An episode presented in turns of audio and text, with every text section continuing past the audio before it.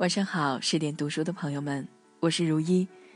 今晚推荐的文章是马尔克斯的《不一样的天性，不一样的世界》。第一次听说军人时，我年纪还小，外祖父给我讲故事，讲香蕉种植园大屠杀。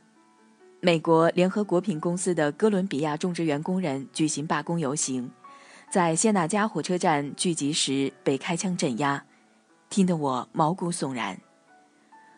外祖父是银匠出身，骨子里是自由党，参加过前日战争，在拉斐尔·乌里维乌里维将军麾下任上校，战功卓著，参加过尼伦迪亚停火协议的签署，结束了长达半个世纪连绵不绝的内战。当时桌对面就坐着他身为保守党议员的长子。外祖父给我讲的香蕉种植园大屠杀，成为我早年间印象最深、记忆最久的故事。童年时，它是亲朋好友一再谈论的话题，因此在我们的生命中留下了永久的烙印。此外，它也有其历史重要性，它提前结束了美国在哥伦比亚长达四十年的霸权统治，对后来的军人政权无疑也有影响。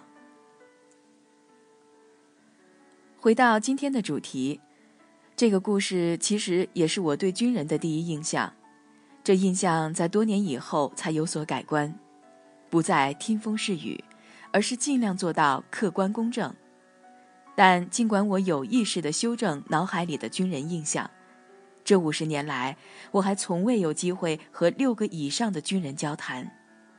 交谈时也很少能做到轻松自如，不背任何思想包袱。彼此猜疑，自然是导致交流不畅。我老觉得，同样的话，他们的理解就是和我的理解不同。说到底，我们之间没有共同语言。别以为我对此全无所谓，相反，我很失落。我总问自己，毛病出在哪儿？军人身上还是我身上？怎样才能推倒阻碍交流的堡垒？没有那么容易。十九岁时，我在国立大学念过两年法学，有两个同学是中尉，他们穿着干净挺阔的军服，总是准时准点的一同来到讲堂，单独坐在一边，不苟言笑，有条不紊。我老觉得，他们生活在不一样的世界，跟他们说话，他们很和气，你问多少，他们答多少。客套的很。考试前，我们四人一组去咖啡馆学习。星期六，我们要么在舞厅碰面，要么在街头闹事，去安静的酒馆喝酒，去幽暗的妓院鬼混。可在那些地方，我们从没遇到过军人同学，一次也没有。他们的本性源于我们不同。诸如此类的想法不禁油然而生。通常，军人的孩子也会是军人，他们住在军人社区，在军人俱乐部会面，他们的世界谢绝观赏，很难在咖啡馆见到他们，电影院更难。他们顶着神秘的光环，就算穿着便装，也能一眼认出。身为军人，他们四处漂泊。有机会踏遍全国的每一个角落，由内至外都与众不同。虽然没有投票权，但那也是出于他们自己的意愿。我受过良好的基础教育，背过无数次军衔，免得碰到时叫错，可每次都是背得慢，忘得快。我对军人存在偏见。知情人会觉得来这个讲坛简直是我做过的最奇怪的事，但事实，自从外祖父跟我讲过谢娜家惨案，我对各种权力形式的痴迷程度超过了对文学的兴趣，甚至为此踏足人类学的范畴。多少次我问自己，那个故事是否正是贯穿我所有作品的主题之源？枯枝败叶中。香蕉种植园迁走后的小镇复苏，没有人给他写信的上校和恶时辰中对利用军人达到政治目的的反思。此外，还有三十三场战争的炮火中进行诗歌创作的奥雷利亚诺·布恩迪亚上校，以及一辈子不会写字的两百多岁的族长。从第一本到最后一本书里，我对权力的本质进行了毕生的追问。然而，是到了创作《百年孤独》的时候，我的意识才真正觉醒。正式宣扬大屠杀是法治的胜利，那时我想，我可以搏吗？可以为死者讨回公道？内心不禁大受鼓舞。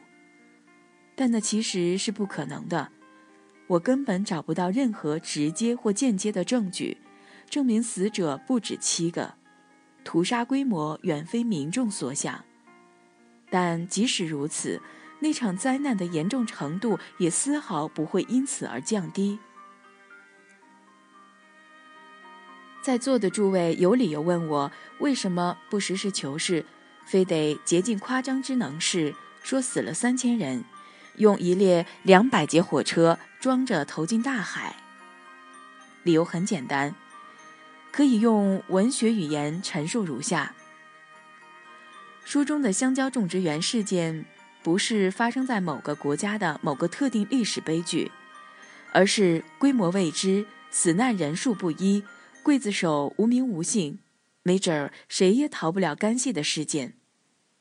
这么一夸张，我脑子里就浮现出那个住在母牛成群的宫殿里，拖着一匹孤零零的小母马的老族长。不这么写，能怎么写？拉丁美洲唯一的历史传奇，便是上世纪末和本世纪初的军事独裁者。许多曾经是自由派的军事领导，后来蜕变为专制野蛮的暴君。我坚信，如果奥雷里亚诺·布恩迪亚上校能打赢那三十六场战争中的哪怕一场，他也会是其中一员。然而，当我圆梦。将解放者西蒙·玻利瓦尔的风烛残年写成迷宫中的将军时，我得拧断天鹅的脖子，不再去编造故事。玻利瓦尔是一代伟人，他有血有肉，对自己的身体过分的不加爱惜。见证他生平事迹的，只有那支陪伴他浴血奋战、最终送他入土的年轻卫队。我必须了解这支卫队。了解卫队里的每一个人，通过这位解放者引人入胜、史料丰富的信里，我想我已经近距离的了解到了。说真的，《迷宫中的将军》是一部充满诗意、美不胜收的历史纪实小说。这几天，其他朋友也跟大家做了交流，轮到我，我想说说文学之谜。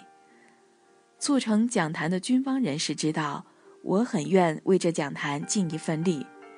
办讲坛很有必要，我只愿它越办越好。大家谈的都是专业，而除了文学，我没有别的专业。即便文学，我也不是科班出身，有的只是一些经验。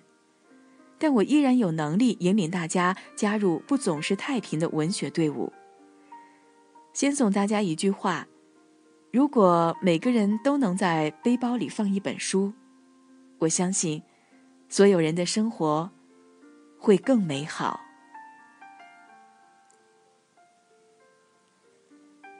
今晚的文章就读到这儿了，更多好的文章和好的声音，欢迎你关注十点读书微信公众账号。